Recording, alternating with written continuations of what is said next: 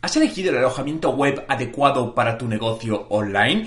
Cuando creamos un nuevo proyecto, aunque consideremos que es pequeño, siempre lo hacemos con intención de que se convierta en algo grande, por lo que elegir desde un principio unos buenos soportes, tanto el alojamiento web, el diseño, las herramientas de captación, es algo esencial para poder crecer y tener buenos resultados. En muchas ocasiones decidimos elegir un alojamiento web que sea económico y nos dejamos llevar por ofertas que encontramos por la red sin tener en cuenta muchos aspectos que luego van a traernos problemas. De todos estos aspectos que podemos considerar esenciales a la hora de crear nuestra web, uno de los principales y por los que debemos comenzar es el alojamiento web o hosting. Te voy a contar cómo elegir un buen alojamiento para tu web.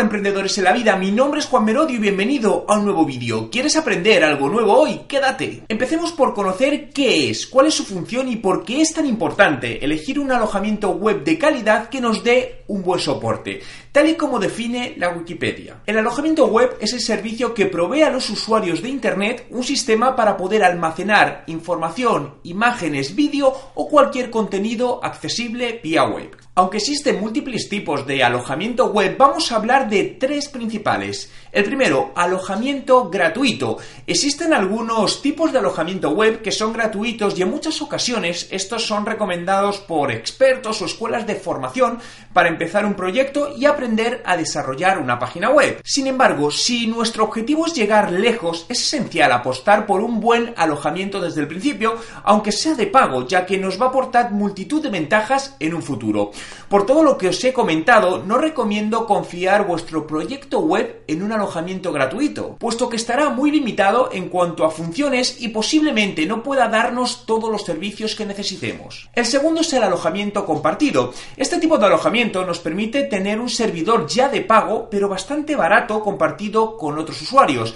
Es más recomendable para blogs y pequeños negocios que no tienen un tráfico grande. Sin embargo, como connotación negativa podemos decir que nos podemos ver penalizados por las acciones de otras web que no son la nuestra, pero con la que estamos compartiendo servidor. Es decir, si por ejemplo realizan mucho email marketing de baja calidad, es muy posible que cuando nosotros enviemos un email acabemos en la bandeja de spam o de no deseado del usuario y no tendremos buenos resultados precisamente por esto. En relación al tema del email marketing y del spam, publiqué hace unas semanas un vídeo donde te digo cómo detectar si tus emails están llegando a spam y de ser así, cómo solucionarlo. Te lo dejo en la tarjeta aquí arriba y en la descripción del vídeo. Independientemente si decides optar por un alojamiento de este tipo, busca un buen proveedor. Las recomendaciones de gente conocida en estos casos suelen valer para mucho para no encontrarte con un servidor que no cuente con la capacidad suficiente y te encuentres además con problemas de lentitud, caídas, etc. El tercer tipo es el alojamiento dedicado, también conocido como servidor VPS, que es el acrónimo de Virtual Private Service. Es un alojamiento específico para nuestro negocio que nos ofrece la potencia del procesador, memoria, etcétera, que tu empresa va a necesitar. Una vez conocidos los tipos de posibilidades que tienes disponibles, es el momento de seleccionar el que mejor vaya para tu negocio.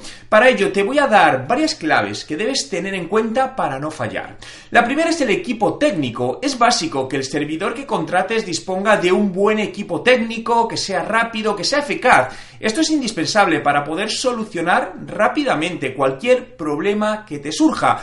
Los canales de atención con ellos pueden ser diversos, eh, teléfono, email, redes sociales, web chat, aunque dependiendo de tus preferencias puedes elegir uno u otro, pero es muy importante que cuentes con varios canales. El equipo comercial, la posibilidad de tener a alguien que te asesore en función de tus necesidades te ayudará a seleccionar la mejor opción en función del momento en el que se encuentre tu negocio. Seguridad, asegúrate de que cuentas con medidas de seguridad de calidad, ya que es importante para evitar el malware y ataques externos. Ancho de banda. Debes tenerlo en cuenta en función de las necesidades que tengas para no sobrepasar la cantidad que tienes contratada y que con ello pues se te pueda caer el servidor y la web o tengas cargos de importes que no tenías contemplados. Espero que estos pequeños tips te ayuden para elegir un buen alojamiento y desarrollar tu negocio con las mejores garantías desde un principio.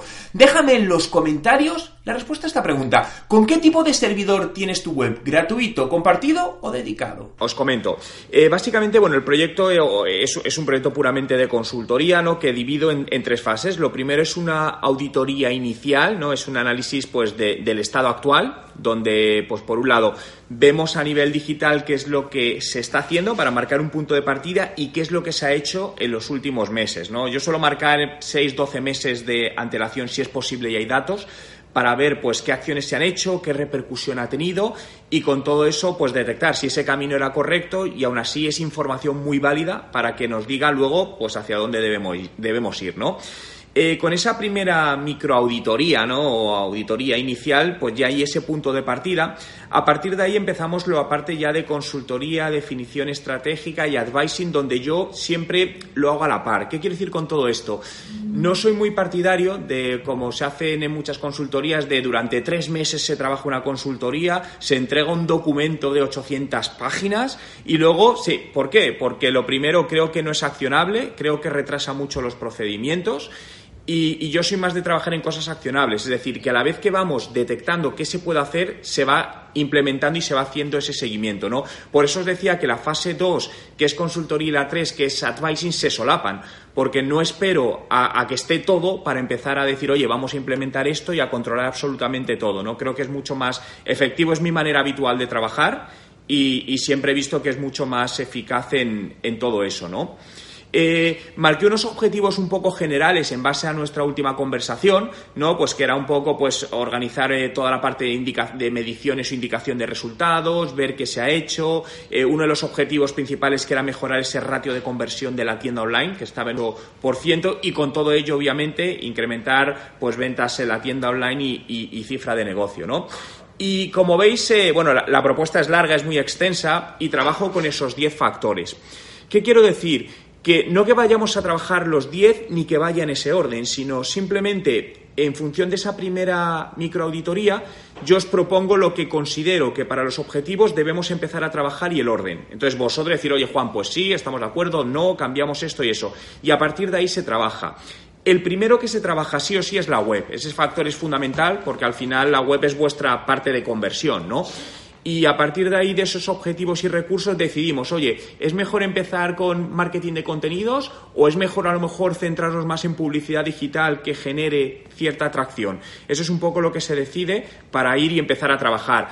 Entonces, como os decía inicialmente, normalmente los dos, tres primeros meses hay más trabajo porque pues está toda la parte de análisis, etcétera, etcétera, y luego es más una parte un poco más de seguimiento y control, que ahí se suelen bajar las horas, ¿no? Pero eso es algo que, como os decía, eh, lo dejo a vuestro criterio, nunca eh, hay ningún tipo de permanencia porque es algo que al final todos tenemos que estar cómodos trabajando, por eso que en cualquier momento que vosotros consideréis, oye Juan, pues ya no te necesitamos o lo que sea, pues no hay ningún tipo de permanencia. Vale, sí, realmente, ver, eh, yo ahí lo que veo es decir, eh, el mercado americano es muy distinto al mercado europeo en el tema inmobiliario de lujo, es decir, a la hora de el tipo de decoración de viviendas y tal.